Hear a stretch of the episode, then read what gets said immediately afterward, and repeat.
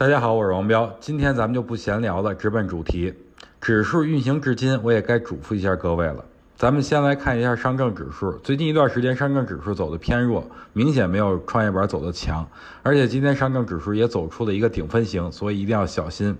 对于上证指数目前的防守位，那就是两千九百点，破了就得跑。可以加仓的位置呢，就是突破龙禅这个中枢上轨两千九百六十点。而且突破的话，必须是三天有效站稳两千六百两千九百六十点以上，啊，不能说光突破一下那是没用的。对于创业板来说，我昨天也跟大家说了，相对于，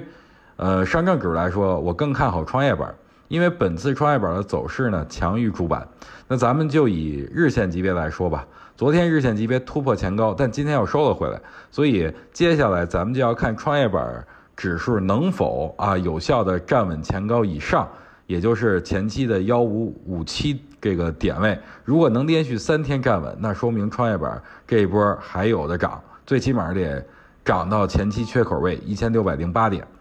那咱们就用龙禅看一下上证指数目前处于的位置吧。那咱们就可以看到，本次上证指数六十分钟级别走出了两中枢上涨的走势，到三二八八背驰以后啊，出现了两笔的下跌，下和上。现在目前还差一笔下，而且咱们看一下这波啊，这个。呃，扩展型中枢啊，指呃指数本次正好反弹到中枢下轨出现阻力，所以短期上证上证指数还是看下跌的，最起码有一笔六十分钟级别下跌走势。那咱们看一下创业板六十分钟级别的走势吧，很清楚的可以看出，目前还是三百以后的延续走势，所以我对创业板来说依然还是不担心的。但说实话，如果指数下跌，创业板也很难独善其身，就跟我今天就跟今天的走势是一样的，上证指数下跌，创业边也跟随下跌，没办法，现在这两个市场还是分不开的。